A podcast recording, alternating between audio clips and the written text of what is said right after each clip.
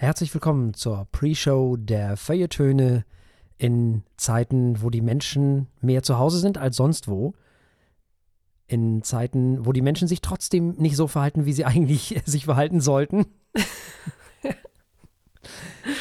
Frau Eichler. Ja, ja, alle sind zu Hause hoffentlich. Hoffe ich mal. Ja, alle leider nicht, äh, weil, äh, um mal gleich eine aktuelle Geschichte aufzugreifen, also hier in Schleswig-Holstein werden jetzt tatsächlich Touris rausgeschmissen, weil die gedacht haben, oh geil, verfrühte Osterferien, wir fahren mal nach Schleswig-Holstein zum Urlaub machen. Vorzugsweise, also ich muss es leider sagen, es tut mir wirklich leid, also hauptsächlich aus Nordrhein-Westfalen, weil die wahrscheinlich mhm. relativ früh Osterferien haben oder ich weiß nicht, wie das auch immer alles zusammenhängt. Auf jeden Fall sind da wohl, ja, viele von da oder mehr als von woanders auf jeden Fall. Und die fahren halt hier hoch oder sind hier hochgefahren und wollten dann einfach mal lecker Urlaub machen. Also sozusagen schon mal verfrüht in den Urlaub fahren. Haben da halt länger Urlaub. Ist doch schön. Ja, wunderbar. Und die Strände sind so schön leer. Ja, genau. Das Problem ist nur, dass Nordrhein-Westfalen das Land mit den meisten ähm, Corona-Fällen ja, ist. Ja, genau. Äh, und dass Nordrhein-Westfalen natürlich auch entsprechend der Einwohnerzahl eine Gesundheitsversorgung hat. Nämlich 16 Millionen, glaube ich, ne? oder so. Ja. ja. Und wir hier haben drei Millionen Einwohner. Und wir haben auch eine Gesundheitsversorgung, die für drei Millionen Leute ausgelegt ist. Wofür sie nicht ausgelegt ist, ist, wenn hier, ich weiß nicht, wie viele Urlauber kommen und noch mehr Viren hier reinbringen, als wahrscheinlich sowieso schon hier sind. Das tut echt nicht Not. Und dann auch noch auf die Nordseeinseln, die ja noch mal schlechter gesundheitlich aufgestellt sind, logischerweise, für solche Fälle. Die sind ja völlig überfordert mit sowas. Die können ja überhaupt nichts damit anfangen. Ja, ähm, man hat versucht, äh, die Leute anzuhalten, doch bitte wieder nach Hause zu fahren. Man hat versucht äh, zu sagen, Leute, das geht nicht, funktioniert nicht, bitte lasst das. Es hat nicht gefruchtet. Das hat die Leute nicht interessiert. Und jetzt ist man dann erst dazu übergegangen, die Inseln zu sperren. Und dann, also ab so einem bestimmten Tag, da haben einige extra noch schnell versucht, vor dieser Sperrung rüber auf die Inseln zu kommen. Also es ist wirklich an, an Absurdität nicht mehr zu überbieten. Und jetzt hat die schleswig-holsteinische Landesregierung gesagt, das reicht jetzt, das funktioniert nicht, die Menschen lernen nicht, wir schmeißen die jetzt raus.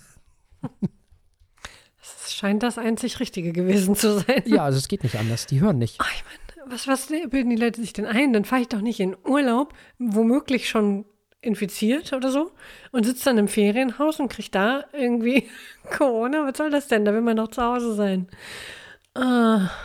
Tja. Nee. Na gut, aber es wird massiv unterschätzt immer noch von so vielen. Ja, von so vielen. Tatsächlich. Ja, ja. Von so vielen. Leider, leider. Ja, und äh, das nächste, was eben die Folge hier oben in Schleswig-Holstein ist, man wollte eigentlich, wie in anderen Bundesländern auch, die Restaurants auflassen.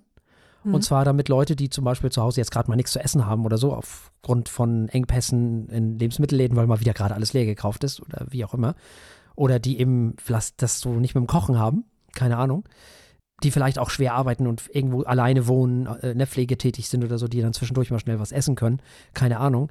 Das geht nicht, weil auch da, das zieht wieder die Touristen an und die verstehen es nicht. Und äh, deswegen hat Schleswig-Holstein jetzt gesagt, es tut uns leid, wir müssen den Tagestourismus unterbinden und deswegen müssen die Restaurants jetzt alle zumachen. Das heißt also, dank der Touristen leiden jetzt die Leute, die hier wirklich wohnen. Das ist auch, also vielen Dank dafür nochmal auch. Habt ihr großartig hingekriegt. Boah, ihr schämt euch echt. Das ist schlimm. Aber die sind jetzt auch, äh, auch kein, kein Takeout mehr, kein, kein Mitnehmen, Essen oder?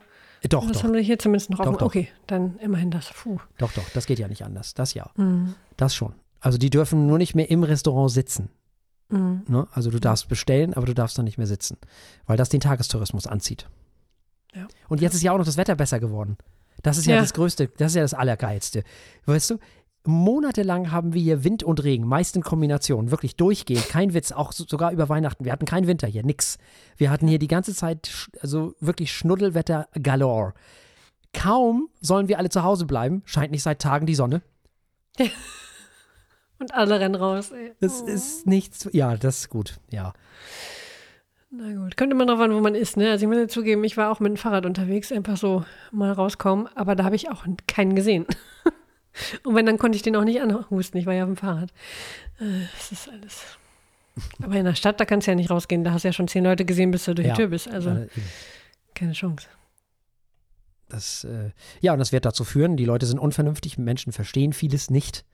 Mhm. wollen es nicht verstehen. Ich glaube, manche wollen es auch nicht verstehen. Die sind wie kleine Kinder, so die zicken und bocken dann rum mhm. und übernehmen keine Verantwortung, weil Menschen, die sowas machen, übernehmen keine Verantwortung. Das muss man ja ganz klar sagen. Die sind offensichtlich auch für ein System wie die Demokratie nicht geschaffen. Die sind damit überfordert. Das ist das, was ich daraus lerne. Also natürlich nicht alle. Die meisten verhalten sich ja cool. Ne? Also ganz viele.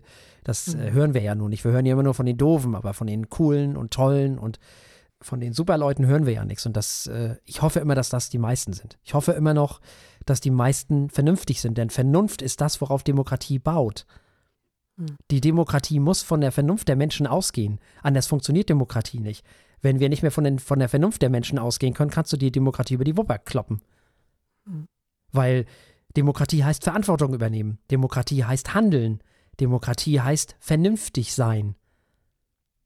Sonst gibst du Verantwortung ab. Und das ist das, was die machen, die im Moment sich unverantwortlich verhalten. Also die, die sich gerade eben nicht verantwortlich verhalten, die beweisen gerade, dass sie für die Demokratie nicht reif sind. Eigentlich. So gesehen. Die sind nicht in der Lage, für sich selber Verantwortung zu übernehmen. Offensichtlich weil sie sich unverantwortlich verhalten. Also äh, die wollen dann offensichtlich lieber Verantwortung abgeben. Weil mhm. die machen, dass der Staat sozusagen eventuell, und so wie es aussieht, wird das so kommen, demnächst eine Ausgangssperre verhängt. Was wahrscheinlich das Sinnvollste wäre, mittlerweile sogar. Das Sinnvollste, aber auch echt krass. Das ist echt krass, aber das ist genau das. Dann kannst du die Verantwortung abgeben, weil dann kannst du sagen, gut, okay, mhm. jetzt macht der Staat das. Jetzt darf ich das ja nicht mehr. Ja, aber dann haben, damit haben die Menschen bewiesen, dass sie es auch nicht können. Mhm. Das ist echt tragisch. Das ist sehr, sehr tragisch. Das Schlimmste an der Sache ist, also ich rede nur von den paar Leuten, die wirklich doof sind, ne? Dass äh, Schopenhauer zumindest bei den Leuten, und ich hoffe, sie sind in der Minderheit, das ist immer noch meine Hoffnung, dass Schopenhauer zumindest dahingehend, was diese Minderheit angeht, recht hatte. Mhm. Leider. Dass die Menschen halt zum Leben zu dämlich und zum Sterben zu dumm sind. Und für Demokratie. Mal sind wir das alle, aber. Hm, ja, okay. aber er hat ja gesagt, dass äh, Demokratie, seid ihr wahnsinnig, dafür sind die Menschen nicht, das, hm. das, das, das überfordert die Menschen, da sind die Menschen zu dumm für. So, und im Moment beweisen einige leider, dass er recht hat. Weil so, so ein System wie Demokratie, dafür musst du Verantwortung übernehmen. Dafür musst du vernünftig handeln, sonst funktioniert das nicht. Sonst brauchst du sowas wie Sozialismus oder so. Da brauchst ja, du keine Verantwortung übernehmen. Da übernimmt dann der Staat alles. Ne? Ja, das ist auch nicht schöner, wie wir erlebt haben, aber, ähm, oder ich nicht, aber glücklicherweise, das, das muss doch irgendwie in den kommenden Generationen lehrbar sein. Ah, ich glaube, Wir versuchen es ja schon. Ja, ich glaube immer noch, dass die Mehrheit vernünftig ist. Mhm. Wobei AfD, mhm. jetzt das, viele wählen die extremen Parteien eben und nein, ich vergleiche nicht rechts mit links. Ich bin mir natürlich völlig darüber im Klaren, dass rechts viel, viel schlimmer ist als links. Ich bin ja nicht blöd. Also nicht, dass da wieder einige Leute sowas denken, aber es wählen halt viele Leute nun mal extreme Parteien und wenn die Linken und Rechten was vereint, die wollen beide einen starken Staat, ne? Mhm. Also die, die, die Extremen natürlich nur. Also, ne? also ich rede jetzt von den extremen Auswüchsen sozusagen. Ich rede nicht mal von äh, die Partei Die Linken. Mhm. Also noch, ich rede noch von weiter links. Also beide wollen halt einen starken Staat. Das verbindet die beiden so ein bisschen. Verantwortung abgeben, das wollen die halt. Die Leute sollen nicht für sich selber verantwortlich sein. Das regelt der Staat schon. So. Tja. Für ihr Verhalten und ihr Tun. Also, ich bin ja immer gerne für einen gerechteren und einen sozialeren Staat. Da sind wir hoffentlich alle dafür. Also, das, äh, da gibt es noch viel Luft nach oben. Also gibt, gäbe es noch viel zu tun. Es gibt so viele Ungerechtigkeiten und so viele soziale Ungleichheiten, äh, extreme Ungleichheiten in diesem, diesem Land. Alle wirst du nicht beseitigen können, aber vieles kann man abfangen. Und ich finde, wir müssen, das ist meine Meinung, vielleicht doch endlich mal über das bedingungslose Grundeinkommen reden. Vielleicht sollten wir da wirklich mal ernsthaft drüber reden. Gerade jetzt so macht das ja vielleicht Sinn. Ne? Und es gibt andere Dinge, die unbedingt auch noch auf die Agenda müssen. Es gäbe so viele Dinge. Aber im Moment beweisen die Leute echt, dass sie für viele Dinge nicht reif sind. Das macht mich ein bisschen traurig, muss ich ehrlich sagen. Also, wie gesagt, ich hoffe, es ist die Minderheit. Aber auch diese Minderheit sorgt dafür, dass die Mehrheit ja mitleiden muss, sozusagen. Ne? Wir werden ja alle quasi in Anführungszeichen in Sippenhaft genommen für die Paar. Ja. Ja, ja, also gerade bei sowas wie Krankheiten kann ja, genau. man, äh, können die Paar alle anderen ernsthaft gefährden, mhm. natürlich. Ja, das ist wie mit Leuten, die ihre Kinder nicht impfen. Aber gut. Ja, das ist Das genau ist das noch mal ein ganz Ja, anderes das, Thema. genau, das ist genau dasselbe Thema eigentlich im Grunde. Das ist genau Hm. dieses nicht Verantwortung übernehmen. Hm. Genau das ist das gleiche Thema. Sich selber nicht impfen lassen. Hm. Kinder nicht impfen lassen. Das ist verantwortungslos. Und das ist ein Zeichen von Unreife. Schlicht und ergreifend. Menschen verhalten sich halt nicht erwachsen, könnte man auch sagen. Ne? Und Menschen, die nicht erwachsen sind, die brauchen immer so einen starken Staat, der sie so ein bisschen führt. So. Und Demokratie erwartet aber erwachsene Menschen. Eine Demokratie braucht erwachsene Menschen, die Verantwortung für sich übernehmen. Für ihr Verhalten und für ihr Tun und für ihr Handeln. Ja, und da kann ich nur hoffen, dass es sich im Moment um eine Minderheit handelt. Also es macht mich teilweise wirklich traurig, weil es lässt einen schon so ein bisschen zweifeln manchmal am Verstand der Menschen. Das ist wirklich unglaublich. Auf jeden Fall. Ich habe heute sehr am Verstand der Menschheit gezweifelt, als ich las, dass äh, 50.000 Masken aus einem Kölner Krankenhaus gestohlen wurden. Also äh, Atemschutzmasken. Ich, also, das ist natürlich wieder ein sehr extremer Fall. Äh, wenn das der einzige wäre, wäre unsere Demokratie nicht in Gefahr. Nein, das aber stimmt. nee, echt. Ich mag gerne in die Menschheit glauben, aber an solchen Tagen. Schwierig, ne? Ja. Ja. Schwierig. Echt schwierig. Ja, aber lassen wir uns davon trotzdem nicht entmutigen, sozusagen, äh, weil glauben wir lieber daran, äh, dass die Mehrheit normal ist und vernünftig ist. Und Leute, die uns hören, sind sowieso alle cool. Also, die sind empathisch und cool und, und super und verhalten sich bestimmt auch alle ganz vernünftig. Davon gehe ich, gehe ich eindeutig aus. Ja, ich auch. Äh, ja, Frau Eichler, wie ist es denn jetzt bei Ihnen? Was machen Sie denn jetzt? Sind Sie noch auf Arbeit? Sind Sie, äh, was, was machst du denn jetzt? Äh, Äh, man arbeitet von zu Hause Mhm. und man ist da erstaunlich glücklich mit, Ja. ehrlich gesagt. Die Umstände ja. könnten schöner sein, aber äh, die Sache an sich ist doch durchaus angenehm, muss man sagen. Mhm. So, ohne die Pendelfahrerei, ohne morgens irgendwie, also ich meine, ich ziehe mich an und mache mich fertig, dann man muss ja auch ein bisschen in den Arbeitsmodus Klar. kommen, aber ähm, und man muss auch, auch äh, Skype gegenüber irgendwie präsentabel aussehen. Wenn der Chef plötzlich anruft, ups. ähm, aber, aber, also sonst kann man die Kamera mal noch ein bisschen hochschieben. Aber, aber ansonsten ist das alles äh, doch recht angenehm, muss man schon sagen. In der Mittagspause mal kurz gegenüber in den Wald ein bisschen spazieren gehen. Doch, doch, so lässt es sich durchaus, äh, durchaus ähm, schauen. Also es ist ja eine sehr privilegierte Position, natürlich. Äh, ich bin sehr dankbar ähm, in meinem Fall, dass ich jetzt gerade nicht in einem Krankenhaus arbeiten muss. Auf der anderen Seite natürlich ist es auch wichtig, dass die Leute, die das können, das tun. Ja, nee, also ich habe es äh, erstaunlich gemütlich gerade. Ja, wir müssen dazu sagen, wir sind beide super privilegiert. Also Ja. ich muss auch ehrlich sagen, ich bin ja schon länger in Quarantäne sozusagen. Ich bin ja äh, Risikopatient und deswegen ähm, sowieso schon länger von der Herde getrennt. Ja, für mich persönlich ist eigentlich, wenn ich ganz ehrlich bin, noch gar nichts anders. Weil das Einzige, was natürlich anders ist, also ich kaufe immer noch einmal in der Woche ein. Mhm. Gut, es gibt keinen Sport mehr, klar. Jedenfalls nicht außer Haus. Das gibt es natürlich nicht mehr. Das hat sich geändert. Aber ansonsten, ich bin eh nie der Partytyp gewesen. Ich bin eh nicht so der gesellige Typ. Ne, also das ist insofern sowieso, für mich hat sich gar nicht so viel geändert. Ehrlich gesagt hat sich für mich 99 Prozent ist genau wie immer eigentlich. So, Mhm. außer dass ich jetzt natürlich weniger rausgehe, okay, klar. Aber ansonsten ist eigentlich nicht so viel anders. Also das ist, bin da sehr privilegiert und ja, freue mich, dass ich zu Hause bleiben kann, wenn ich ehrlich bin. Stimmt, das stimmt. Also das ist Äh, geht natürlich. mir auch so, es ist ja. fast, fast besser geworden. Ja. So mein ganz privates Tag, äh, Leben, Ja. so Tag zu Tag.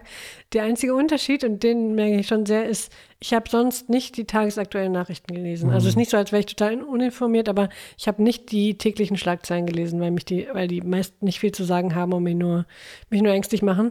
Jetzt tue ich das. Jetzt ist ja auch tatsächlich teilweise innerhalb von wenigen Stunden schon wieder irgendwas Wichtiges, was man wissen muss, aber das macht mich ein bisschen fertig. Also ich bin ehrlich gesagt froh, wenn ich nicht mehr ständig, äh, das wird ja auch so ein bisschen, bei mir jedenfalls, ein bisschen zum Zwang, ständig zu gucken, ob es irgendwie was Neues gibt. Okay. Da bin ich froh, wenn es wieder weg ist. Aber wenn das mein einziges Problem ist, dann habe ich es gut. Von daher. Ja, ich, ich mache das einmal morgens und einmal abends. Mhm. So, das reicht mir dann auch. Gut, das reicht dann, ja. Mhm. Ne? Also das äh, ist dann schon okay. Ja, und das ist halt super privilegiert, ne? weil wir haben beide keine Kinder. Wir sind halt in der privilegierten Situation, nicht freiberuflich tätig zu sein. An dieser Stelle vielleicht nochmal gleich ein kleiner Aufruf. Normalerweise halten wir euch ja gerne mal an, uns in irgendeiner Form zu bespenden. Äh, seht Mhm. davon im Moment bitte ab. Also wir möchten im Moment kein Geld von euch haben. Gebt das Geld lieber den Leuten, die es gebrauchen können, also freiberuflich äh, tätigen Menschen oder sonst irgendwie. Also wir haben beide ein Einkommen. Das ist zwar blöd, wenn wir draufzahlen müssen. Na klar ist das blöd. Äh, finden wir auch doof, aber ähm, im Moment ist das echt unwichtig. Das, äh, Wir Mhm. kommen schon klar. Viel wichtiger ist, dass ihr das Geld bei den Leuten lasst, die es brauchen. Das ist äh, wirklich viel, viel wichtiger im Moment. Deswegen also bitte seht davon ab, uns Geld zukommen zu lassen im Moment. Ja, all die Selbstständigen, die kleinen Firmen, die jetzt gerade, äh, die Restaurants, ne, also die Mhm. jetzt gerade massive Einbrüche haben in den Einkommen, das ist, äh, pff, Genau. mal sehen, wie sehr das aufgefangen werden kann, aber äh, erstmal ja für lange Zeit nicht, das wird ganz schön hart. Das wird sehr hart, ja. Aber ich bin sicher, dass ganz viele Kneipen auch äh, ganz viele rührselige Menschen um sich herum versammeln können, die diese Kneipen ja auch brauchen. Und zwar nicht unbedingt zum Saufen, sondern zum sich treffen, zum Mhm. Austausch, zum Socializen halt schlicht und ergreifend. Also ich bin sicher, dass ganz viele Kneipen da ganz viele Menschen finden werden, die denen auch helfen werden. Ja. Die mit anpacken und äh, da bin ich ziemlich sicher. Ja, also Props an all die Menschen, äh, die jetzt im Moment mit Familie zu Hause sitzen müssen, äh, die kleine Kinder haben, die haben es natürlich wesentlich schwerer als wir. Äh, Die diesen- andere Angehörige pflegen müssen, Ja, also ja, Genau, das ist jetzt richtig hart. das ist jetzt richtig hart, ja. Das sind äh, alles dann schon mal ganz andere Nummern als bei uns beiden privilegierten Mhm. Menschen. Sehr. Tja, also haltet durch. Es wird leider noch eine Weile so dauern. Also es wird eine Weile gehen. Also bei uns ist es halt so, ich kann jetzt nur so hier reden, dass es wohl so aussieht, dass vor Ostern schon mal gar nichts mehr passiert. Nee, hier auch absolut nicht. Also, also Das ist in einem Monat, ne? Ostern Mhm. ist Mitte April. Ja. Das ist krass. Also, wir müssen uns auf jeden Fall mal auf vier weitere Wochen einstellen. Ich glaube auch, dass die Menschen sich da irgendwann mit arrangieren werden. Und ich glaube, dass wir in einer Woche schon viel besser damit umgehen können oder viele damit besser umgehen können, weil sie müssen. Und wenn der Mensch muss, dann kann er irgendwann auch. Aber es ist trotzdem echt hart für viele Menschen. Gerade auch für viele Menschen, die sich sowieso schon allein fühlen und so. Ist auch ganz schlimm. Ja. Seid für diese Menschen da, wenn ihr könnt Mhm. bietet Gespräche an, wenn ihr könnt. Wir haben das Internet, wir können uns vernetzen. Macht das ruhig. Richtig. Macht davon Richtig. Da gibt Gebrauch. es so viele schöne virtuelle Orte, an denen man Mhm. sich gegenseitig, äh, ja, weiß nicht, an denen man beisammen sein kann, ne? Auch wenn Genau. man nicht körperlich beisammen ist, ja. Genau. Ganz wichtig. Und da kommen wir dann wieder zum Thema DFL. Wir haben ja doch in der letzten Folge, glaube ich, war das, ne? Darüber gesprochen, dass einige, dass einigen Vereinen es besser geht als anderen und so weiter und so fort, dass die so einen, ähm, so einen Wettbewerbsvorteil haben, richtig? Mhm. Ja. Ja, der zieht jetzt natürlich noch mehr, ne? Ja. Weil die Vereine, ja Gott. Also, pff, ne, die haben jetzt noch einen größeren Vorteil. Die DFL oder beziehungsweise der Chef der DFL hat gesagt, wenn wir die Saison abbrechen, dann wird es mindestens fünf Vereine geben, die es danach nicht mehr gibt. Mhm. So. Das ist, pff, oder so irgendwie, ich weiß gar nicht, wie viel, die Zahl ist mir jetzt gar nicht so genau, will ich das jetzt gar nicht, nicht, dass ich da jetzt was Falsches sage, aber es waren auf jeden Fall einige. Und das ist schon amtlich so. Und da sind wir wieder bei diesem Vorteil. Und äh, ja, da, da fallen Fernsehgelder aus, da fallen Sponsorengelder aus, da, das, da hängt eine ganze Menge dran. Das merkt man jetzt natürlich, ne? Also, da sind wohl 50.000 Arbeitsplätze, die da dran hängen. Insgesamt. Wow. Ja. Das ist eine ganze Menge. Und dann stell dir mal vor, desto kleiner du als Verein wärst und auch in der dritten Liga, die sind ja komplett abhängig von den Stadioneinnahmen. Die haben ja keine großen Fernsehgelder oder so, die sind komplett von den Stadioneinnahmen abhängig. Und die haben jetzt gar nichts. Also das wird richtig, richtig böse für einige Vereine in, in der dritten Liga und auch in der zweiten Liga wird es schwierig für einige Vereine. Und in der ersten Liga können, glaube ich, einige Vereine, und ich fürchte, das betrifft auch einen Verein, den ich besonders gerne mag, schon mal ein bisschen die Lichter dämmen. Also sozusagen. Wobei ich sicher bin, dass denen geholfen wird, aber trotzdem. Es ist schon schwierig alles im Moment, auch für die Fußballvereine. So, es hat immer alles mit Geld zu tun, ne? Mhm. Schwierig. Aber das ist das, weil wir da gerade letztes Mal drüber gesprochen haben, fällt mir das gerade ein. Jetzt kommt der Vorteil noch mal mehr zum Tragen. Ja. Achso, ja, und dann hat Watzke, der, ähm, der honorige Mann mit sehr viel Humor aus Dortmund gesagt, nachdem sie ihn auf Solidarität angesprochen haben, weil ja Dortmund auch mal profitiert hat, denen ging es ja mal richtig schlecht, ne? Die waren ja mal kurz vor der Kneipe, äh, vor der Kneipe, ja, die darfst bestimmt auch, ja. kurz vor der Pleite. vor der Kneipe waren die bestimmt auch oft. ähm, die waren ja mal kurz vor der Pleite, ich weiß gar nicht, wie lange das her ist, 15 Jahre oder so? Genau auf den Tag, glaube ich, fast sogar. Also ähm, vor drei, vier Tagen, vor 15 Jahren oder irgendwie so, keine Ahnung. So, und da waren die von, auf die Solidarität der anderen Vereine sozusagen äh, abhängig. Das heißt, Bayern hat da, glaube ich, Geld reingeschossen, damit es denen gut geht, wieder besser geht. Und Watzke setzt sich hin und sagt, warum sollen wir jetzt eigentlich für die Vereine zahlen, die keine Rücklagen gebildet haben? Das sähe er ja gar nicht ein. Warum er jetzt Geld bezahlen solle. So schnell geht das, ne? Mhm. Watzke kommt, glaube ich, auch von Fatzke. Ach, nah beieinander.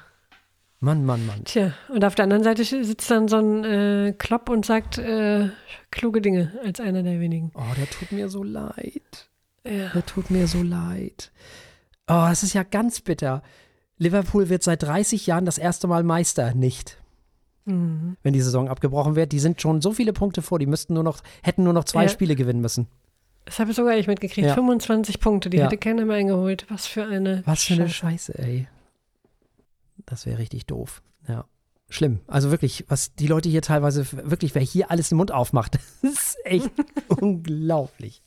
Unfassbar. Und wie niedlich, dass die DFL auch immer noch glaubt, dass sie irgendwas entscheiden würde. Wir haben auch neulich über die eigene Gerichtsbarkeit des DFB gesprochen und so, ne? Mhm. Und die DFL sagt ja dann, wir spielen.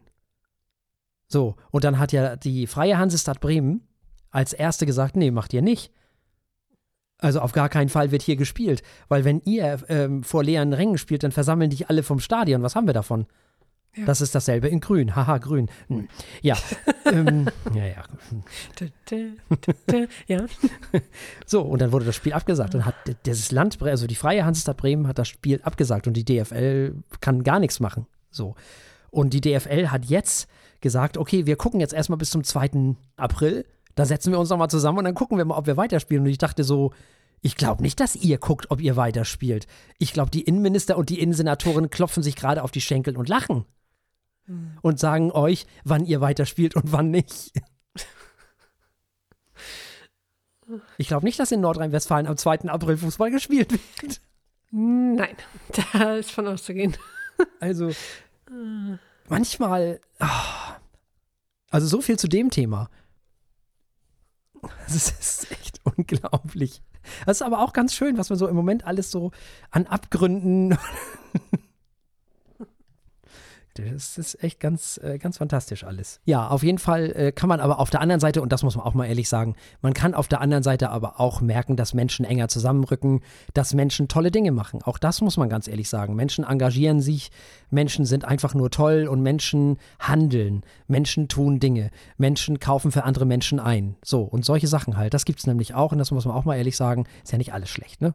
Mhm sind ja nicht nur die Doofen. Und ich bin ja immer noch der voller Hoffnung, dass die Nicht-Doofen in der Mehrheit sind. Dass sie nicht in der Mehrheit sind, ja. Ja, dass die Nicht-Doofen in der Mehrheit sind. Mhm. Achso, ja. Das hält mich so ein bisschen aufrecht. Also bei allem, worüber man sich aufregt, aber man muss auch bedenken, dass die, die den Blödsinn nicht machen, über die wird ja auch nicht berichtet, ne? Mhm. Muss man auch mal ehrlich sagen. Ja, eben. Insofern scheint das doch immer noch die große Mehrheit zu sein. Wir regen uns ja immer nur über das auf, was wir mitkriegen und das, was wir mitkriegen, ist natürlich auch immer nur das Blöde. So. Und es gibt im Moment ganz viele tolle Menschen, die viele tolle Dinge tun. Mhm. Muss man auch mal ehrlich sagen. In diesem Sinne, haltet durch, liebe Menschen. Also wir sind bei euch. Wir werden auf jeden Fall weitersenden, weil das kann man ja immer machen. Wir sind ja äh, an zwei verschiedenen Orten, ist also kein Problem. Mhm. Das äh, läuft das haut auf jeden Fall hin. Genau. Und ansonsten wird es äh, diesmal das letzte Mal vorerst, das letzte Mal verkostet geben, weil ähm, irgendwie verkostet diesen, das ist irgendwie blöd. Ihr könnt es eh nicht kaufen, was wir im Moment verkosten. Und es ist auch irgendwie nicht der Moment für sowas. nee, wenn ihr gerade was äh, kaufen wollt und könnt, dann äh, lieber was zu essen. Eben. Genau. So Oder was zu essen für jemand anders, der gerade nichts mehr kaufen kann. Genau. So. So machen wir das. So ist es. Aber es wird, äh, keine Sorge, verkostet kommt wieder. Es ist also wirklich, es ist nur ne, über einen gewissen Zeitraum. Grämet euch nicht. So. Genug geschimpft? Ja, also. Ich wäre soweit. Äh, vorerst. Ja, Sehr vorerst wäre ich jetzt erstmal mit Schimpfen durch. Dann kommen wir zum positiven Teil des Abends.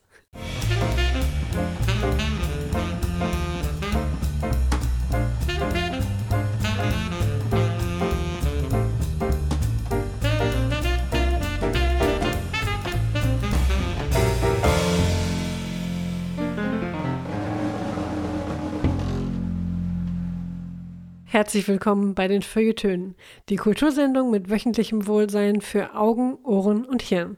Heute in Folge Nummer 335 mit Jennifer Eichler. Hallo. Und Thorsten Martinsen. Hallo. Und wer heute zum ersten Mal einschaltet, darf später mal auf unserer Website feuilletöne.de vorbeischauen. Da kann man nämlich alle Folgen unserer schönen Sendung in voller Länge nachhören, auch für die Zukunft und auch in äh, jeder Pandemie.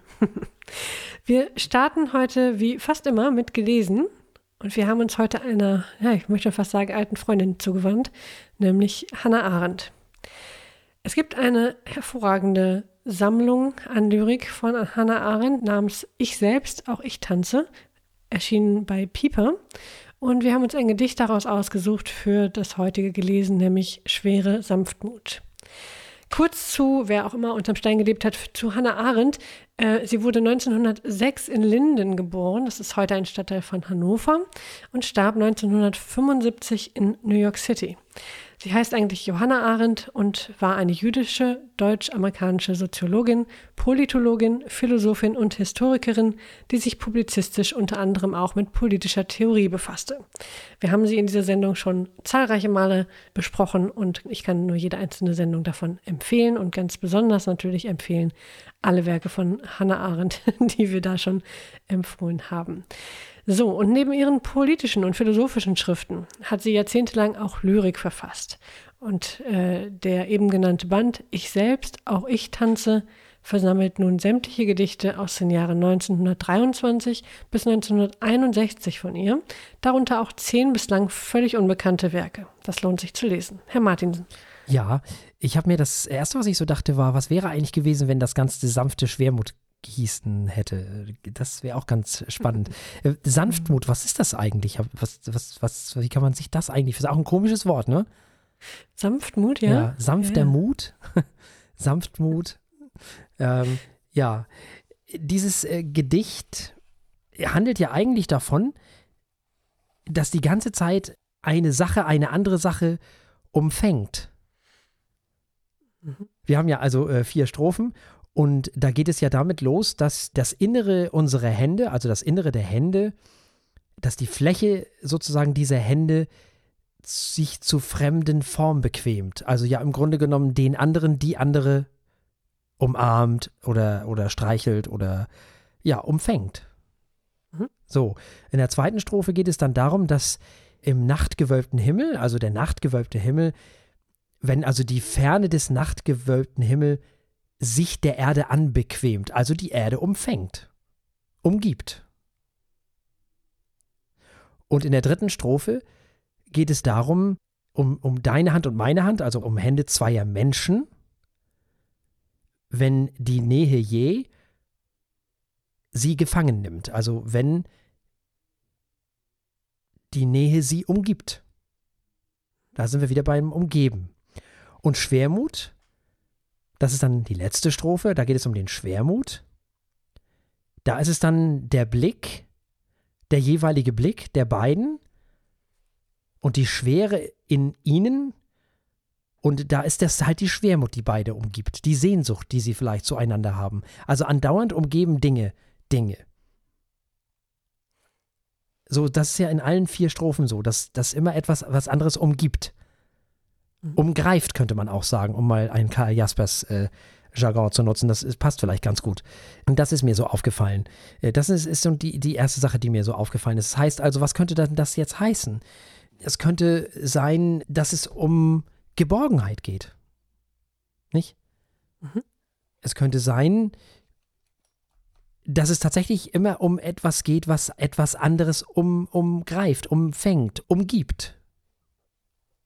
Das kann die Liebe sein, das kann die Schwermut sein, das äh, kann Sanftmut sein, das kann die Hände sein, das kann äh, dieser, der Nachthimmel sein, äh, der die Erde umgibt und so weiter und so fort. Es scheinen immer zwei Dinge zu sein, die sich gegenüberstehen und das eine scheint das andere immer zu umgeben. In diesem Gedicht. So habe ich das jedenfalls äh, gelesen. Ja, spannend. Ähm, ich habe das interessanterweise gar nicht so positiv gelesen wie du, sondern eher melancholisch. Mhm. Ich meine, Schwermut ist ja an sich schon ein relativ melancholischer, äh, leicht trauriger Begriff. Naja, hier geht es ja um ähm, sanft, schwere Sanftmut, ne? Aber es geht um schwere Sanftmut, genau. Erst ja. in, in, der letzten Strophe um Schwermut. Ähm, ich habe das so ein bisschen als Entwicklung gelesen oder als, als die Bewegung ist so vom, vom sanften, vom reinen positiven gehalten sein, ne? Von den mhm. die, die, Hände, die halten und umfassen, die beschützen, ähm, da ist es noch bequem, ne? Mhm. Die mhm. Fläche bequemt sich zur fremden Form, mhm. man passt zusammen äh, und es ist gemütlich. Mhm. In der nächsten Strophe ist es schon die Nacht. Die kann auch positiv sein, aber ähm, die, äh, aber auch die bequemt sich noch an die Erde. Das ist immer noch eher positiv. Nacht ist zwar vielleicht eher ein bisschen mit, mit Kälte assoziiert, aber das ist trotzdem was Gemütliches. Nacht ist ja auch, wo man zur Ruhe kommt und so weiter. In der dritten Strophe sind wir immer noch bei Samt, Sanftmut, aber ich finde dieses Wort yeah stört hier. Das, das reißt schon irgendwie an der Stimmung. Mhm. Äh, die Hände fassen sich und da ist noch Sanftmut, aber aus irgendeinem Grund nimmt die Nähe sie gefangen. Auch gefangen ist schon wieder was eher negativ konnotiertes. Äh, das ist ja nicht nur, wir haben uns und beschützen uns oder deine Hand beschützt meine oder so, sondern ähm, das ist was Unfreiwilliges. Gefangen mhm. ist, ist unfreiwillig. Und dann, nach dieser Gefangennahme, haben wir den Schwermut. Als wenn, naja, und auch wenn die, wenn die Schwere uns ineinander stimmt, ähm, für mich war das so ein, der letzte melancholische Gedanke. Ähm, wir haben schöne, bequeme und äh, warme, sanftmütige Zeiten gehabt. Ähm, aber diese Nähe hat uns irgendwie zum Schwermut geführt, also zum ähm, belastet uns auch, die Schwere. Das war, was ich gelesen habe. Also für mich endet das eher mh, hm, mindestens mal nachdenklich, im schlimmsten Fall fast traurig, weil ähm, aus dieser Sanftmut so eine Art Stein am Fuß geworden ist. Hm bin sicher, es gibt noch fünf andere Lesarten oder 20. ja, ich überlege gerade. Also für mich war das der letzte, die letzte Strophe mehr so, äh, Schwermut wäre in dem Moment, wo man sich einander sehnt. Also wo man hm. sich nacheinander sehnt. Ah, okay, dann würde natürlich die Stimmung passen und trotzdem wäre es insgesamt aber ein der gleiche Moment. Ne? Das ist keine Entwicklung, sondern dann wäre es einfach, diese Traurigkeit, die ich da reingelesen habe, wäre einfach deswegen da, weil die beiden in dem Moment nicht zusammen sind oder halt die Sehnsucht nacheinander äh, nicht auflösbar ist in dem Moment, ja. Ja, also bei mir war es tatsächlich, ja genau, also bei mir war es halt mhm. so, dass ähm, immer hat das eine das andere umgeben sozusagen. Die Hände und dann der Himmel und deine Hand meine und dann die Nähe so die uns je gefangen nimmt, was dich so stört, dieses je eben. Ähm, mhm. Aber bei mir war das gar nicht so negativ konnotiert, sondern da habe ich dann gedacht, okay, das sind dann, im, wo man sich aneinander festhält und Schwermut in dem Moment, wo man eben nicht mehr beieinander ist. Mhm. Also das war für mich, äh, so habe ich das eher, äh, so habe ich es dann halt in dem Moment gelesen. Hm, was mich noch interessiert an diesem äh, Gedicht, ist übrigens ein sehr spannendes Gedicht, stelle ich gerade fest. Ähm, wo ich noch eine Frage äh, hätte an dich. Ja. Einige Wörter sind hier unterstrichen. Kannst du irgendwie, mhm. weißt du, warum das so gemacht wurde oder hast du eine Idee? Äh, also vielleicht können wir das sagen, welche das ja. sind. Nämlich, in, also in der ersten Strophe ist sich, in der zweiten auch ist sich, in der dritten ist jäh und in der vierten ist uns. Das sind die Wörter, die unterstrichen sind. Hast du eine Idee? Ja, irgendeine entfernte Erinnerung aus einer weit entfernten äh, Germanistik-Vergangenheit sagt mir, dass es eigentlich nur zur Betonung da ist. Ah, okay. Ähm, aber äh, natürlich betont das die Wörter. Also egal, ob es, ob es dafür da ist, eine Betonung anzuzeigen, also nur das anzuzeigen äh, oder, oder ähm, mehr. Die Tatsache, dass man die Wörter betonen soll, heißt ja auch, dass sich da was ändert. Und das, das finde ich auch, vielleicht habe ich deswegen auch so eine Entwicklung gesehen, weil die ersten beiden Strophen sind noch gleich, ist mhm. und sich. Mhm. mhm. Dann ist es schon yeah und dann ist uns. Ne? Dann mhm. ist das zusammen, dieses, äh, ja, beieinander. Zweimal sich, zwei Einzelne, mhm. dann kommt diese yeah-Bewegung und dann ist es uns. Könnte man auch gleich nochmal mit interpretieren, mhm. dass die so weiter was zu bedeuten haben. Und auch, dass die Form so gleichförmig ist, dass die äh, so viele Wörter sich immer wieder wiederholen an den gleichen Stellen. Das äh, spricht auch dafür, dass die Wörter, die sich ändern, besonders betont werden sollen und was eigenes noch zu sagen haben. Also auch dafür dient es. Hm. Es gibt bestimmt einen Fachbegriff für die unterstrichenen Wörter. Ähm, wenn unsere Hörerinnen und Hörer den zufällig gerade parat haben und kennen, schreibt ihn doch in die Kommentare bei feuilletöne.de. Dann sind wir sehr dankbar und haben was gelernt. Ja, oder bei Facebook auf unserem Kanal. Richtig. Oder bei Twitter, da sind wir am ehesten zugegen. Äh, da erreicht man uns auf jeden Fall am ehesten. Und natürlich auch auf unserem Blog, klar, da auch. Mhm. Ähm, genau. Ihr könnt das aber auch äh, bei Instagram machen, wenn ihr wollt, unter dem jeweiligen Beitrag, also unter dem Beitrag, den wir dann gepostet haben zu dieser Sendung. Das geht natürlich auch. Also egal, wo ihr das macht, ist auf jeden Fall, ja, wie, wie, wie findest du das Gedicht an sich so? Hat dir das Spaß gemacht oder hast du, Ja, hat es. Also erst dachte ich auch, das ist ja äh, relativ eintönig. Ne? Es sind nur vier Strophen. Mhm. Es ist ziemlich äh, gleichförmig aufgebaut, die vier Strophen. Ähm, aber wenn man dann weiter reinliest, ist da so viel drin. Man kann so viel drin ruminterpretieren. Äh, deswegen interessiert mich auch sehr, äh, wie unsere äh, HörerInnen das gelesen haben. Äh, da gibt es bestimmt noch so viele Interpretationsmöglichkeiten. Das ist sehr, sehr gut gemacht. Das ist ähm, eigentlich typisch Hannah Arendt. Man liest es und findet es schon gut, aber je öfter man es liest, umso besser wird es. ja. Und umso mehr Bedeutung nimmt es an. Ja, ich habe mir sehr viel Gedanken gemacht auch über diese schwere Sanftmut. Das ist eigentlich ein wunderschöner Titel. Mhm. Ja. Das Wort Sanftmut ist schon schön. Das stimmt. klingt ja, so das schön. ist ein, ein sanftes Gemüt. Das Mhm. ist irgendwie, das ist wirklich schön. Ja. Ja, dieser Text ist leider nicht im Internet verfügbar, an sich so, jedenfalls nicht frei verfügbar, sondern dieser Text ist Teil von Ich selbst, auch ich tanze, einem Gedichtband von Hannah Arendt, der im Piper Verlag erschienen ist und der sämtliche Gedichte von Hannah Arendt beinhaltet. Ich kann das nur empfehlen, also neben all den ganzen anderen Büchern von Hannah Arendt, die man empfehlen kann. Ich finde das mal wirklich eine sehr schöne Abwechslung. Und sie hat echt coole Gedichte geschrieben, muss man ehrlich sagen. Und ich fand dieses ist mir sofort ins Auge gesprungen, weil ich dachte so, welches nehmen wir denn jetzt mal für die Sendung? Und ich las so schwere Sanftmut und dachte so, das ist gut. Das hört sich toll an. Das sprang mich sofort an. Wirklich ein tolles Gedicht. Ich finde, es ist auch nicht laut. Nee, gar nicht. Das liegt auch an der Sanftmut und der Schwermut. Ja. Ne? Beides, ist, beides ist still. Sanftmut ist die geduldige Ruhe Mhm. und, äh, und, und zufriedene, geduldige Ruhe. Und Schwermut ist die, naja, ähm, die traurige Lethargie, Mhm. Art von Ruhe. Also da bewegt sich nicht viel. Das ist einfach ruhig. Das ist ein tolles Gedicht. Ja. Es tut sich viel und doch ist es so unbeweglich. Ja, ist schön. Toll, ja. Ist vielleicht gerade in diesen Zeiten gar nicht so unwichtig. Vielleicht ganz schön. Mhm. Ja, erschien das Ganze im Piper Verlag. Hannah Arendt, ich selbst, auch ich tanze und wir haben gelesen Schwere, Sanftmut. Gibt es als EPUB und als Hardcover.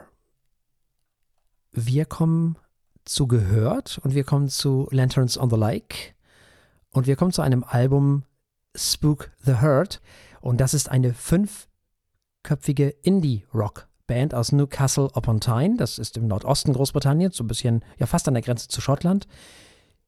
Die Band besteht aus den äh, Mitgliedern Hazel Wild, Paul Gregory, Oliver Ketteringham, Bob Allen und Angela Chan. Dieses Album ist das dritte Album der Band und das ist so ziemlich das Einzige, was man über diese Band oder beziehungsweise über dieses Album erfahren kann.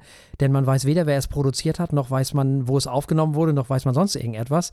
Ist nicht ganz so wichtig, aber manchmal ist es ja so eine schöne Information, die man so nebenbei noch bekommen kann. Auf deren Homepage steht es auch nicht. Gut, nicht schlimm, soll ja um die Musik gehen auf diesem Album und nicht darum, wer es äh, produziert hat. Ich finde es trotzdem immer ganz schön, wenn man sowas weiß. Wir wollen nun also über dieses Album in dieser Episode sprechen und wenn ich jetzt so ein bisschen das beschreiben sollte, worum es geht, so musikalisch würde ich sagen, ja, so, so plakativ würde ich sagen, Post-Rock mit Gesang. Frau Eichler. Ja, so ungefähr Ja. passt das. Zunächst einmal gesagt, also Spook the Hurt hat mir durchaus gefallen. Es handelt sich hier um originelles und äh, schon relativ einmaliges Album von teils recht verträumtem Indie-Rock, hätte ich jetzt gesagt. Aber es hat, ja, es hat so Post-Rock-artige Instrumentierung hin und wieder mit Gesang. Äh, leider habe ich nicht so richtig gehört, wo Lanterns on the Lake damit hinwollen. Das Album hat mich durchaus gepackt immer mal wieder. Es hat mich auch hin und wieder eingelullt in Songstückchen, die mal super interessant waren, mal nicht so. Es hat mich leider irgendwie immer wieder fallen lassen. Also vielleicht ich weiß nicht, ob die Songs manchmal nicht zu Ende gedacht waren oder ich einfach nicht folgen konnte. Ich hatte das Gefühl, die, die, sie halten die Spannung nicht so. Also die Arrangements verlieren immer wieder so eine musikalische, aber auch die emotionale Intensität. Das ist häufig auch, was mich so in den Songs hält. Es klingt aber nicht schlecht, sondern es klingt, als wäre hier einfach noch ganz viel Potenzial zu hören, äh, zu holen. Irgendeine Zutat in dieser Suppe war für meinen Geschmack noch nicht ganz die richtige. Aber du hast ähm, gerade Before the Excavate gespielt. Ähm, das war einer der Songs, die meiner Meinung nach gut funktioniert haben. Da gab es auch so Wellen von Intensität, äh, die wirkten hier aber viel gewollter. Die haben irgendwie was zu sagen gehabt. Das habe ich verstanden. Ähm, das war leider nicht überall auf dem Album so. Das klingt alles viel zu negativ, denn insgesamt fand ich das Album toll. Das hat viel Spaß gemacht zu hören. Ähm, ganz vieles war vor allem klang neu irgendwie. Also ich, ich freue mich sehr auf die kommenden Alben, weil ich glaube, Lanterns on the Lake kann da noch mehr. Äh, noch bin ich ja so zwischen den Stühlen, was das angeht. ja, ich dachte zuerst, als ich dieses Album hörte, ach guck mal, das ist ja wie Daughter. Mhm. Und dann dachte ich so, ach, das ist ja auch ein bisschen Dream Pop. Und dann dachte ich so, nee, das ist Mammut. Und das ist es. Mammut. Deswegen, das erinnert mich total an diese äh, isländische Band. An Mammut. Die, die machen auch so Sachen. Und äh, ich dachte so, wow, das sind tolle Melodien. Du hast ja gerade schon richtig gesagt, Before They äh, Excavate ist wirklich ein ganz toller Song. Stimme ich dir absolut zu. Ich finde die Atmosphäre richtig klasse, die sie hier schaffen. Da sind wir wieder bei diesem Post-Rock. Sie haben schon sehr post-rockige Momente auf diesem Album. Ne? Also diese Gitarren mit dem extremen Reverb, was da so drin ist in dem Ganzen. Es ist ein Album, was so melodiös einen so richtig umgarnen kann. Ich verstehe schon, dass dir ab und zu mal die Spannung abhanden gekommen ist. Ich kann das ja immer ganz gut haben, weil ich ja auch Post-Rock durchaus schön finde. Diese fehlende Dramaturgie, die dir dann vielleicht äh, fehlt, äh, was ich wirklich nachvollziehen kann. Manchmal bricht diese Band ein bisschen mit so traditionellen oder nicht traditionellen, das ist das falsche Wort, aber mit, mit originären Song Abläufen. Also da fehlt dann vielleicht so ein bisschen der schlüssige Schluss. Da fehlt dann vielleicht irgendwo, wo man sagt, so, okay, da fängt es an, dann kommt die Strophe, dann kommt der Refrain, dann kommt die Bridge, dann kommt noch eine Strophe, dann kommt noch ein Refrain und am Ende hat das Lied dann auch einen schönen Abschluss und dann ist es gut. So, dann haben wir einen schönen Spannungsbogen und alles ist schön. Daran halten die sich nicht immer. Und das kann dann manchmal schwierig werden. Das äh, kann dann dazu führen, dass man denkt, oh, das franzt aber ganz schön aus gerade. So. Mhm. Äh, das ist mir jetzt alles ein bisschen zu, weiß ich nicht, zu, zu wischiwaschi. Das kann ich nachvollziehen. Das hat mich aber nicht gestört, muss ich ganz ehrlich sagen. Das Album ist auch nicht zu lang. Insofern, da bin ich ja immer ganz empfindlich. Leute, die uns öfter hören, wissen ja, also das mit der Länge ist so eine Sache. Und dieses Album ist 40 Minuten lang, liebe Menschen. Und da ist er glücklich, der Herr Martin. Nicht? Da freut er sich. So. Das ist genau richtig. So, so lang sollen Alben sein, 20 Minuten pro Seite, nicht? Für die Älteren. Ja? So. Da bin ich sehr zufrieden mit. Jetzt müssen wir dieses Album natürlich irgendwie auch äh, bewerten. Also ich bin sehr angetan von diesem Album, muss ich sagen. Äh, und da dieses Album aus dem Jahr 2019 ist, müssen wir dieses Album natürlich auch bewerten. Du meinst 2020? Äh, 2020, ja. wir sind schon ein kleines bisschen weiter, leider. Ähm, ja, für mich ist es ein gutes Läuft. Denn da sind mir noch zu viele Lücken. Da kann, kommt noch mehr, aber hervorragendes Album. Ja, ich hingegen habe mich zu einem, zu einem gerade so Rent hinreißen lassen. ich mag diese Melodien einfach. Ich stehe da total drauf. Ich bin wirklich ein bisschen verliebt in, in diese Band, muss ich ganz ehrlich sagen. Mir gefällt das alles sehr gut. Deswegen habe ich mich da zu einem, äh, ja, gerade so Rent hinreißen lassen. Es gab ein Läuft von Frau Eichler und ein Rent von mir. Genau, und damit kommen wir zu gesehen. Da haben wir uns in dieser Woche mit einer Serie namens Sex Education beschäftigt. Und zwar haben wir uns die Pilotfolge angeschaut. Äh, Sex Education ist eine britische Comedy-Drama-Fernsehserie von Laurie Nunn. Und die Serie handelt vom jungen Otis Milburn. Der ist zwar Sohn der bekannten Sextherapeutin Jean Milburn, gespielt von Gillian Anderson, selbst aber eher scheu und unerfahren und äh, weiß zu Anfang der Serie jetzt auch noch nicht, warum alle so einen großen Bohai darum machen. Nachdem er dank seines Spezialwissens aber einem seiner Mitschüler bei in einem intimen Problem helfen konnte, startet er mit seiner Mitschülerin Maeve einen inoffiziellen Sextherapiedienst in der Schule. Das klingt schon mal, naja, eher lustig. Sex Education wurde zum ersten Mal 2019 auf Netflix gezeigt und war direkt ein voller Erfolg. Über 40 Millionen Zuschauer sahen die erste Staffel. Die zweite Staffel war dann ab Januar 2020 zu sehen, ist also noch relativ frisch und die Serie wurde mittlerweile auch um eine dritte Staffel verlängert. Herr Martinsen. Ja, die Serie fängt ja, äh, die Serie, die Folge in dem Fall, mhm. äh, fängt ja an mit äh, Manish Boy von Muddy Waters.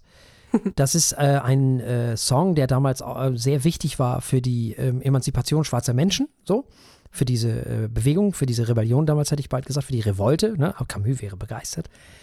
Hm, Hannah Arendt auch. So, und äh, das, das fiel mir schon mal positiv erstmal auf. Da war ich schon mal erstmal, dachte ich so, ach, das ist ja schön. Dann dachte ich so, Moment mal, was passiert da eigentlich gerade? Weil ich, äh, die erste Szene ist ja, wie zwei Menschen miteinander Sex haben und ich dachte so, Moment mal, ähm, was, äh, wieso begattet die Frau dort das Knie der, des Mannes? Das, äh, das fällt mir immer sofort auf. Wenn Arme irgendwo fehlen oder nicht im Bild sind und was ist, also wirklich, was machen die denn da? Also, okay, ja. Da dachte ich so, hä? Ja, gut, okay. Das äh, ist äh, eigenartig, aber okay, lassen wir das mal so. Dann ist mir natürlich sofort aufgefallen, ein Joy Division Poster. Da war ich ja schon wieder drin, ne? Das war, da war, da war alles wieder gut. Da habe ich das andere auch schon wieder vergessen. Außerdem Generation X, aka Billy Idol, späterhin. Wir werden darauf noch kommen in den 80ern. Dancing with Myself. Ganz ehrlich, das ist alles ganz nett. Das ist natürlich so ungefähr das Schlimmste, was man sagen kann das ist tatsächlich ganz nett. Als Unterhaltung finde ich das ganz schön. So. Aber mir sind die Pointen leider ein bisschen zu offenkundig und ehrlich gesagt auch ein bisschen zu vorhersehbar. Ganz viel weiß man schon vorher. Man weiß meistens schon, was für ein Witz kommt und wann der Witz kommt und das hat man teilweise auch schon mal gesehen. Ne, der Liebhaber der Mutter geht aus Versehen ins Zimmer des Sohnes, das haben wir schon so oft gesehen. Das ist so oldschool, also so, so abgenudelt. Das ist, äh, das, da kann man ja schon, das ist ja wirklich nichts Neues. Das hat mich so ein bisschen geärgert. Dann, äh, die, das ist, spielt ja in England, aber das Ganze wird durchaus amerikanisch dargestellt, das ist auch gewollt, denn das Ganze soll wohl so sein, dass es in einem Everywhere-Ort ist, so. Es kann also überall sein, soll also jetzt gar nicht mal speziell UK sein und auch eine Zeit wird da wohl nicht festgelegt. Das merkt man dann auch so ein bisschen an der Kleidung der Menschen, die mal so zwischen allen möglichen changiert so und das gilt auch für die Musik. Ja, und dann ist es halt so, dass, dass der vermeintliche Arschloch-Mitschüler eben sich mit Orgasmusproblemen plagt und dem wird dann geholfen und dadurch entsteht ja auch diese ganze Sextherapie-Geschichte dann zwischen äh, von, mhm. von den beiden. Ja, also ich fühlte mich okay unterhalten. Ich fand das nicht schlecht, aber ich dachte so im Nachhinein, ja, ja, kann man machen. So. Das verstehe ich. Ja, das, äh, das ganze Ding muss erstmal Fahrt aufnehmen. Die Prämisse ist natürlich zwar erstmal ganz lustig, aber jetzt auch nicht super neu. Ne? Der äh, unerfahrene Junge, der letztendlich äh, irgendwie Sexratschläge gibt, obwohl er äh, selber überhaupt keine Ahnung hat, worum es geht. Oder also jedenfalls nicht aus Erfahrung, aber erstaunlich viel auf theoretischer Ebene durch seine Mutter. Ich finde, einen Teil der Serie trägt ähm, Gillian Anderson einfach. Ich meine, der Name ist ja groß genug, aber ähm, die Frau spielt diese Rolle so wunderschön am Rande des, nicht am Rande des Wahnsinns, aber so äh, irgendwo zwischen leicht überspitzt mit genug eigenen Problemen, was man Therapeuten gerade im Fernsehen ja eh zu oft nachsagt. Ähm, und irgendwie aber auch, Klischee ja, da sind wir wieder beim, Genau, da sind wir wieder beim Klischee. Also sie müssen sich immer wieder rausretten aus ganz vielen Klischees. Ähm, auch Otis bester Freund, ja. ähm, der schwul ist, der ist einerseits total klasse. Andererseits mhm. schwimmt auch der immer so am Rande des Richtig. Klischees. Es ist, ja, da haben sie schon viel mit zu tun. Aber äh, ich finde, die Hauptdarsteller machen das schon sehr gut. Ja, klar. Das irgendwie zurückzurudern und das, das zu etwas ähm, Warmem und manchmal auch erstaunlich Weisem zu machen, zumindest im heutigen Kontext. Also, das ist schon zumindest würde ich jetzt mal sagen, für Teenager durchaus eine Serie, die noch was zu sagen hat. Unbedingt. Das sehe ich genauso. Also, da, unbenommen, also, wenn ich jetzt 20 wäre, würde ich das lieben. Da bin ich mir sicher. Keine Frage. Äh, ich finde das ja auch nicht schlecht, aber ich finde es jetzt auch nicht. Also das kann man so machen. Mhm. Es hat mich, also ich, ich habe das gesehen und dachte so, ja, das ist okay. Aber eben auch nicht mehr. So. Also, ich habe mich unterhalten gefühlt. Das war in Ordnung. Ja, Aber vieles von dem, was die gemacht haben, war mir zu vorhersehbar und auch zu klischeehaft und äh, das finde ich ein bisschen schade. Und ja, die SchauspielerInnen machen das toll, keine Frage, da gibt es auch gar kein Vertun, aber ich weiß nicht, also wir schreiben halt das Jahr 2020 und Hm. um mich wirklich zu begeistern, da muss schon mehr kommen als so ein paar Klischees und so ein paar vorhersehbare Pointen und ja, das ist okay. Also das ist wirklich okay. Man kann das wirklich, glaube ich, jetzt auch gerade jetzt, wo man Zeit hat in diesen Tagen und Wochen, kann man das mit Sicherheit gut wegbingen. Da bin ich mir sicher. Hm. Gar keine Frage. Ob ich das machen werde, kann sein, kann aber auch nicht sein. Ich bin mir noch nicht ganz schlüssig. Also man merkt schon, ich finde die Serie gar nicht so schlecht. Aber ich finde sie jetzt auch nicht überwältigend. Ja. Nein, es ist kein Meisterwerk. Das würde ich sofort unterschreiben. Es ist eine nette Unterhaltung. Ja, man lernt genau. vielleicht hier und da noch was dabei, Ja. je nachdem, wie alt man ist. Und äh, Mhm. ja, sie war offensichtlich äh, ziemlich erfolgreich. Ich meine, da hilft es ja oder ist manchmal vielleicht ganz hilfreich, wenn man sich des einen oder anderen Stereotyps bedient, dann äh, hat man die Zuschauer auf seiner Seite. Ja, aber auch ein bisschen schade, oder? Ja, ja, stimmt. Findest du nicht? Schon. Also man hätte doch ein bisschen mehr draus, also man hätte eine Ecke mehr draus machen können. Ja. Finde ich. Das ist wahr. Wobei ich finde, das kann ich ja vielleicht verraten, Hm. ich habe äh, vor einiger Zeit, in, ich weiß gar nicht mehr, es war bestimmt ein krankes Wochenende oder so, ähm, äh, die Staffel und ich meine auch die zweite, ja, doch, genau. Hm. Beide nicht am Stück, aber beide äh, zu verschiedenen Zeitpunkten durchgebinged Hm. und äh, das wird interessanter. Okay. Zumindest das. Also wer sich von der ersten äh, Folge nicht abgeschreckt sieht, es bleibt immer am Rande des Klischees, aber ich fand, die Witze werden besser und die Story wird interessanter. Also das kann man, kann man schon machen und je jünger man ist, umso mehr kann man da noch mitnehmen. Glaube ich auch, ja. Das glaube ich auch. Und abgeschreckt, glaube ich, ist niemand von der ersten Nee. Folge. Das nun wirklich nicht. Es ist halt nur nichts, was mich jetzt unumfänglich begeistert hat. Das, äh, da gehört ein bisschen mehr zu mittlerweile. Dafür hast du mir schon zu viele Serien vorgestellt. Vielleicht kommen wir zur unumfänglichen Begeisterung ja in der nächsten Woche. Das Wer weiß. Sehen wir mal. Wer weiß. Aber nochmal, also schlecht ist das Hm? nicht. Ne? Also, das, don't get me wrong. Schlecht ist für die HörerInnen von Kiel FM, Westküste FM und Lübeck FM, dass wir uns jetzt von ihnen verabschieden müssen, denn jetzt kommen wir zu Verkosteter. Delling wäre wieder stolz auf mich. Und wir kommen zu einem alten Bekannten. Wir kommen, diese Übergänge zu Verkostet gelingen mir im Moment wirklich gut, finde ich. Das muss ich wirklich mal sagen. Also, fantastisch. Wie komme ich denn da auf einmal wieder drauf? Ist ja unglaublich. Ich werde noch Diplom-Delling-Loge, wenn das so weitergeht. Also, wir, wir kommen zu einem Bekannten. Und zwar zu einem alten Bekannten. Wir mögen ihn sehr, jedenfalls in der Vergangenheit mochten wir ihn sehr. Wir werden gucken, ob das heute auch so ist. Es geht um Albec. Äh, Albec liegt an der Südküste der Insel Isla, also da, wo auch Lagavulin und Lafroig liegen. Die Brennerei gehört Louis Vuitton Murt Hennessy. Produziert wird ein sehr stark getorfter Isla Whisky. Er wird nämlich mit 50 ppm abgefüllt. Die Brennerei verwendet Gerstenmalz aus der Melzerei Port Ellen. Und weil das auf Isla so gang und gäbe ist und weil man zueinander nett ist, bestellt Artback ein bisschen mehr, weil sich Kilhoman eine eigene Marge nicht leisten kann bei Port Ellen, bestellt Artback ein bisschen mehr und äh, Kilhoman bekommt dann das, was die mehr bestellen, ab. So, und das führt dann dazu, dass man, wenn man einen Kilhoman trinkt, manchmal denkt, Mensch, der Rauch schmeckt doch wie Outback. Das schmeckt nicht nur so, da ist es auch. Ne? Daher kommt das. Die haben also beide 50 ppm. Und 50 ppm ist eigentlich so das was höchste, was man so verkosten kann, wenn es um die Core Range von irgendwas geht. Es gibt natürlich viel, viel mehr. Es gibt noch 160 und 200 irgendwas oder so. Der Octomore, den wir immer noch nicht probiert haben, müssen wir unbedingt nochmal machen. Aber das sind dann irgendwelche einmaligen Dinge, so Limited Editions oder jährlich wiederkehrende Sachen oder weiß ich was. Die Core Range, da sind 50 ppm normalerweise schon so das äh, obere Limit und außer Arbeck macht das zum Beispiel auch ähm, Balechen, also die, das Pendant zu Edward Dowell und ähm, Longrow.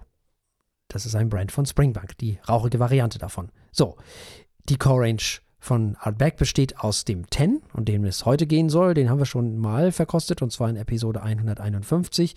Dem Ugedal, das ist der, äh, der noch ein bisschen mehr Prozent hat und so ein bisschen in Sherry noch gefinisht wird. Den haben wir sogar schon zweimal probiert, nämlich in Episode 168 und 283. Den Anor haben wir auch schon probiert, nämlich in Episode 219 und den Cory Wrecken. Den haben wir in Episode 210 verkostet. Also ihr merkt schon, wir haben unheimlich viele Ardbegs verkostet. Das ist wahrscheinlich die Brennerei, die wir am meisten hatten hier, glaube ich. Weiß ich nicht, kann auf jeden Fall sein, kommt mir gerade so vor. Und diesmal steht also nun der Ten zum zweiten Mal auf dem Programm. Er wird mit 46 Alkoholvolumenprozenten abgefüllt. Er ist nicht gefärbt. Er ist nicht kühl gefiltert. Er durfte in Bourbonfässern reifen. Ja, also eigentlich kann da gar nichts mehr schiefgehen. Ne? er ist rauchig, was will man mehr? Und er sieht aus wie ein schöner Riesling. Da ist nichts mit Bernstein. Nicht so ausgewaschener Bernstein. Okay, sehr heller Bernstein, liebe HörerInnen. Homöopathischer Mensch. Ja. Also, wir verriechen mal. Ja. Da muss man gar nicht die Nase tief ins Glas halten. Das kommt, meine Güte. Das kommt sehr intensiv, rauchig, süß, vollmundig, ganz ah, runder, tiefer Rauch. Ja, aber auch Überall. süß. Mhm. Schokolade, Kakao, Honig, also Waldhonig und Frucht. Also so, so, so Zitruswatt, also See, Nordsee diesmal, keine Ostsee wie beim Lafroig oder bei Beaumont. Und so tannig, ne? So, so, so tannenzapfig. Ja. Muss sagen, ich rieche, ich habe die ganze Zeit so Assoziationen von ganz süßem Schwarztee. Wenn man so als Kind Mhm. schwarzen Tee kriegt und dann einfach, den, weiß ich nicht, fünf Stück Zucker reinknallt, weil das äh, sonst gar nicht schmeckt. Daran muss ich denken. Das hat, diese Süße ist so ein aufgelöster Zucker, ich weiß nicht. Aber toll, also es ist schöne Kombination. Bisschen Eiche, so ein Hauch. Und würzig. Ja, und äh, wirklich ganz toller Rauch. Überhaupt nicht medizinisch. Also äh, wirklich ganz anders auch als der Lefroy, den wir in der letzten Woche hatten. Der hier ist viel, ich kann nicht, ich kann das immer schlecht beschreiben. Wie sagt man das am besten? Der ist, der Lefroy ist schmutziger. Mhm, das stimmt. Ja, das hier ist so ein ruhiges Feuer im Kamin oder so. Findest du? Ja, schon, das hat so ein, Ich finde, das ist schon. oder Glühen, so. Ja. Das ist schon ein anständiger Rauch. Also der ist ja rauchiger als der Lafroy. Okay, ein, ein, ein Lagerfeuer. Ja, da würde ich schon eher mitgehen. Und Kann auch man halt aschig. nochmal extra dran, ja, aschig auf jeden Fall. Es hat was von Feuer. Da kann man nochmal ganz tief die Nase Mhm. reinhalten, weil Osterfeuer wird ja diesmal wahrscheinlich nicht. Nee, aber äh, das ist eben auch der Unterschied zum, Mhm. zum, zum äh, Lefroy. Der Lefroy ist nicht aschig. Mhm. Dieser hier, das ist dieses, das, ja. ja. Ja, der ich. hier ist Lagerfeuer aschig und äh, Lafroig ist eher schinkig, Ja, das stimmt. räucherig. Genau. Ne? So. Ja, stimmt. Finde ich auch. Und der ist auch nicht so süß. Ach, das ist wieder was, wo Menschen, die äh, es mit Whisky nicht so haben, denken, sind alle, eigentlich alle bekloppt. Arschiges Feuer, schinkiges Feuer. Aber es ist schon recht eindeutig. Ja, ich muss aber auch ganz ehrlich sagen, Frau Eichler, also meine, Mhm. meine, ähm, äh, also meine Sympathien, nicht? Also so, so sehr ich ja äh, Lefroy mittlerweile auch äh, schätzen gelernt habe, aber ich muss Ihnen ehrlich sagen, Frau Eichler, also dieser Artback, also was die Nase angeht, das, da bin ich schon so ein bisschen ganz doll zu Hause. Ja, da kann ich mich ja auch nicht vorschützen. Also nicht, nicht, also die meisten Punkte, glaube ich, im letzten Jahr, oder war es das vorletzte Jahr? Oder war es in allen Jahren? War es in irgendeinem Jahr, wissen wir doch nicht. Habe ich es geträumt? Man weiß es nicht. Nein, aber wenn hier einer Punkte verdient, dann Art Big und für diese, dieses Aroma, meine Fresse. Gerhard Henschel, Frau Eichler. Ja. Gerhard Henschel. Ja. So hieß der. so. Ach, Letzte Folge und so. richtig, Gerhard Henschel, den hatten wir nicht mehr parat. Nee, genau. Ja, wir sind echt schon so zwei. Ach du. Ja, also ich und Namen geht eh nicht. Ich brauche irgendwann in der Zukunft mal so ein, so ein äh, Heads-Up-Display wie in Videospielen, der mir einfach äh, einblendet, was ich vor mir sehe. Das, das wäre hervorragend. Wenn er dann noch einblendet, was ich denke, das wäre sehr hilfreich. Bin nicht sicher. Also ob ich das unbedingt, naja. nee, da geht mir, glaube ich, was ab. Da geht mir was ab. Ich brauche das Zwiegespräch mit mir selbst. Zwiegespräch, aber wenn es beide nicht hinkriegen, ne? ja, nun. ah, auf jeden Fall unterhaltsam, kann man ja nicht anders sagen. Ja, das ist bei mir aber auch des Öfteren. Also, wenn ich dann vor mir selber stehe und ja, weiß ich doch nicht, wo es ist, keine Ahnung. Ach, es, ist, es, es riecht einfach toll. Ja, total. Ach, Menschen, wenn ihr jetzt noch äh, doch noch Geld über habt, erstmal geht spenden. Jetzt brauchen es gerade andere Leute, aber wenn ihr noch einen Whisky braucht für die Endzeiten, dann Artbig. Meine Güte. Das ist wirklich toll. Ja, der hat auch so was Brikettiges. Das gefällt mir gut. Das, das finde ich gut. Und überhaupt nichts Medizinisches. Null. Nee. Ach, weißt du, wozu das hervorragend gerade passt? Nee. Zu unserem Gedicht. Ach. Das ist so dieses sanftmütige, ich finde, dieser Whisky, ich meine, der, der ist intensiv ja. und der ist rauchig. Ja. Aber diese Atmosphäre von Lagerfeuer mhm. und äh, dieses weiche Runde in der Nase und die Süße und das ist alles so gemütlich. Mhm. Ja. Gemütlich. Ja, wobei Runder ist ja fast der Lefroy, ne? Ja, aber der ist ein bisschen abenteuerlich, also was ist abenteuerlich, das stimmt nicht, aber so ein bisschen hemdsärmeliger, weiß ich nicht. Ja. Hm, ein bisschen, ein bisschen rauer als, als das hier. Das ist doch, das mag einen. Findest Und du? man mag es. Vielleicht mag ich es nur zu sehr. Ich finde schon, dass der auch durchaus hemdsärmelig ist, der Artback. Auf eine gute Art. Also wirklich auf eine gute Art. Eine sehr gute Art. Mhm. Ja, sehr. Ich weiß nicht, ich fühle fühl mich da gleich irgendwie wohl in diesem Aroma. Das ist, ja, ja, schön. Wald und Zumindest Strand das Umfassen. Das kann, dieses Umfassen, vielleicht kann man das ja noch nehmen. Ja, ja, auf jeden Fall. Auf jeden Fall. Mhm. Ja, du sagtest Wald und Strand, ja? Wald und Strand und äh, alles halt, Watt und, und dieses alles und, und, und Wasser, also hier Nordsee und so. Weißt du, der Whisky ist Amrum. Sehr schön. Sonnenuntergang. Ja, ja. Sonnenbrand. Bitte nicht. Ach, schön. Ja, äh, wollen wir mal probieren? Sehr gerne. Ja, dann, Lunch war. Auch wieder erst süß, sehr rauchig und vor allem weich. Ach Gott. So weich. Rund, ganz, ja. Also voll irgendwie. Ja. Aber erst oh. süß, dann fruchtig, dann Honig, dieses alles und dann der typische Halleluja-Effekt. Dann kommt aber wirklich die Asche von hinten und drückt aber dermaßen rein, der Rauch. Es ist wirklich interessant, wie diese Würze dann hinten raus auf der Zunge alleine schon. Und jetzt im Nachklang, der bleibt ja auch mit seiner Süße und seiner Fruchtigkeit und seiner Kakaoigkeit und seiner Schokoladigkeit und seiner Honigkeit und seiner, seiner Aschigkeit, dieses, dieser Aschenbecher, den man dazu ja auch im Mund hat, das ist ja einfach so, den man dazu ausgeschleckt hat sozusagen. ja, es nützt ja nichts. Ähm, also, das ist ja fantastisch. Das ist es. Selbst im Abgang noch bleibt der so weich hm. und rund und. Ich finde aber, der hat schon einen, einen schönen, anständigen Antritt. Also, mhm. ich finde schon, dass die, dass die 46 Alkoholvolumenprozente schieben. Also. Bleibt auch so lang süß. Bisschen malzig. Mhm ich glaube, dieses, dieses, dieses leicht eichige, das ist bei mir dieser Tannenwald oder dieses Tannenzapfige. Wäre spannend, mal so einen, so einen älteren Artback zu probieren. Das wäre wirklich mal spannend. Weil älter als hm. zehn habe ich noch nie probiert. Ja, spannend. Jetzt habe ich auch, äh, wird er auch etwas fruchtiger in der Nase? Wenn man ihm ein bisschen mehr Zeit gibt? Mhm. Schön. Ach, und dieser Rauch, der schwebt immer so oben drüber. Das ist, das ist wirklich toll. Mhm. Mhm. Der kommt gar nicht zur Ruhe, der ist immer überall dabei.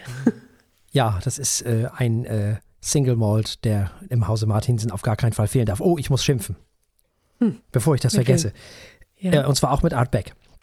Oh. Denn, ja, es häuft sich. Es häuft sich wirklich. Ich werde langsam wirklich, ähm, ich bin langsam ungehalten. Wirklich. Äh, die, die, die, also das Korkmaterial, was mittlerweile bei unseren äh, schottischen Freunden benutzt wird, nicht? das ist nicht mehr adäquat, möchte ich mal sagen. Also ich habe den äh, Artback umfüllen müssen. So schön und so toll, wie die Flasche ja immer ist und ich mag die wirklich gerne, aber ich musste die jetzt umfüllen in ein äh, Open 14, in eine Open 14 äh, Flasche, weil äh, man kann ja über Diageo sagen, was man will. Ich bin ja nicht der weltgrößte Diageo-Freund, wer mich kennt, weiß das ja. Äh, was die da immer so alles veranstalten, gefällt mir ja nicht so, aber mh, hm, da gefällt mir das, was Artback natürlich veranstaltet, wesentlich besser. Da bin ich ein wesentlich größerer Freund von. Aber äh, was mir jetzt schon bei zweimal passiert ist bei Signatory Vintage und jetzt dann, wo war das andere noch? Da war noch eins mehr. Genau, bei Glenn Farkless. Und jetzt eben auch bei Artbeck, das ist sehr außergewöhnlich, das äh, häuft sich. Und da ist natürlich so ein Industriekorken wie ähm, Diageo ihn nutzt, äh, dann natürlich besser, weil der geht nicht so schnell kaputt. Also die, das ist, also da muss mal nachgearbeitet werden, das ist nicht gut. Da wollte ich nur noch mal schimpfen weil ja Artback auch so ein, das ist ja ein Premium-Produkt. Ja, mhm. ja das muss ich ja schon ehrlich sagen. Das Schöne war, die Flasche, die ich äh, in diesem Fall, äh, von der wir hier probiert haben, die Umverpackung sieht aus wie das Lagerhaus von Artback. Und das ist aus Metall. Also schön, wunderbar, kann man sich danach auch wunderbar hinstellen. Sieht toll aus, muss man wirklich sagen, ist eine tolle Idee. Also da gefällt mir Marketing mal, da mag ich das. Ist schön. Also wirklich mal Lob an Artback was das angeht, was die Korken angeht. Also das scheint mir nicht nur Artbacks Problem zu sein, da ist allgemein irgendwas braun in, in Schottland. Also unsere schottischen äh, Freunde, also ne, da stimmt irgendwas nicht. Es häuft sich tatsächlich. So in den letzten ein, zwei Jahren wurde das mehr. Früher gar nicht, habe ich nie gehabt. Stimmt, jetzt wo du das sagst. Ja. Da muss irgendwas geändert worden sein. Tja, ja, ich kann dir sagen, was da geändert wurde. Die produzieren und produzieren und produzieren und produzieren und achten da einfach nicht mehr so drauf, können da gar nicht mehr so drauf achten. Da wird halt nur noch abgefüllt und abgefüllt und abgefüllt und ja, da kommen dann halt mal so eine Sachen dabei raus. Es ist halt mehr mittlerweile, was abgefüllt wird. Und desto mehr abgefüllt wird, desto mehr Quatsch ist da auch zwischen, was solche Sachen angeht, ne? Ja. Ich finde übrigens auch, dass der Korken, äh, an, dass der Korken an so einem Plastik drin ist, der Ding dran ist bei Artback, finde ich auch nicht so schön. Es könnte ruhig Holz sein. Ja, stimmt. So. Nicht? Möchte ich nur mal an dieser Stelle gesagt haben. Also, da muss ich jetzt mal wieder, äh, äh, bei Springbank ist es ja auch Plastik, das gefällt mir auch nicht, aber der Korken ist besser.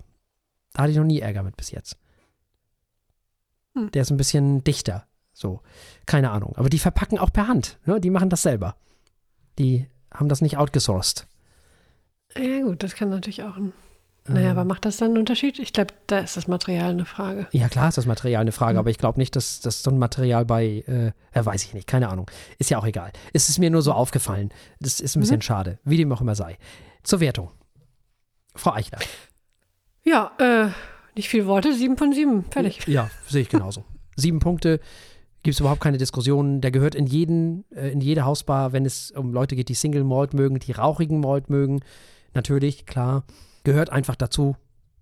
Und Diageo hin und Diageo her. Ebenso gehört natürlich auch der Talisker hin dazu, muss man auch mal ehrlich sagen. Mhm. Aber der Outback 10 ist für mich einer der Standards, die niemals, niemals, niemals nicht im Haus sein dürfen. Das äh, ist äh, ganz klar. Und die Werte sind einfach fantastisch. Da gibt es auch nichts abzuziehen. Er ist nicht gefärbt, er ist nicht kühl gefiltert, er hat 46 Alkoholvolumenprozente. Was will man mehr? Wir haben auch noch keinen schlechten probiert, ne? Wir haben noch keinen schlechten Outback probiert. Ne, die sind alle hervorragend. Ja, die sind wirklich alle hervorragend. Wir müssen mal gucken. Ich weiß nicht, also wäre mal ganz spannend, so ein, ja, keine Ahnung, 15-Jährigen vielleicht mal oder ein 16, 18, irgendwas probieren. Mal gucken, ob es sowas gibt. Mhm. Wäre mal ganz spannend, wie die dann schmecken, was da so passiert. Wie dem auch immer sei. Es gab sieben Punkte, sowohl von Frau Eichler als auch von mir, für den unglaublich guten, immer noch unglaublich guten Artback 10. Und damit sind wir ans Ende dieser Sendung angekommen und natürlich haben wir auch beim nächsten Mal Themen. Das stimmt, vermutlich werden wir Feenstaub von Cornelia Trafnicek gelesen haben. Ganz frisch aus der Presse. Ähm, wir werden uns mit Agnes Obel beschäftigen. Myopia heißt das neue Album. Mhm. Und bei Gesehen werden wir Mark Maron da haben mit den End Times. So ist es. Bleibt uns an dieser Stelle nur zu sagen, bleibt vernünftig, gehabt euch wohl, haltet durch, wo auch immer ihr seid und äh, wo auch immer ihr jetzt zurzeit sein müsst, sozusagen. Bleibt uns gewogen. Bis zum nächsten Mal. Tschüss. Tschüss.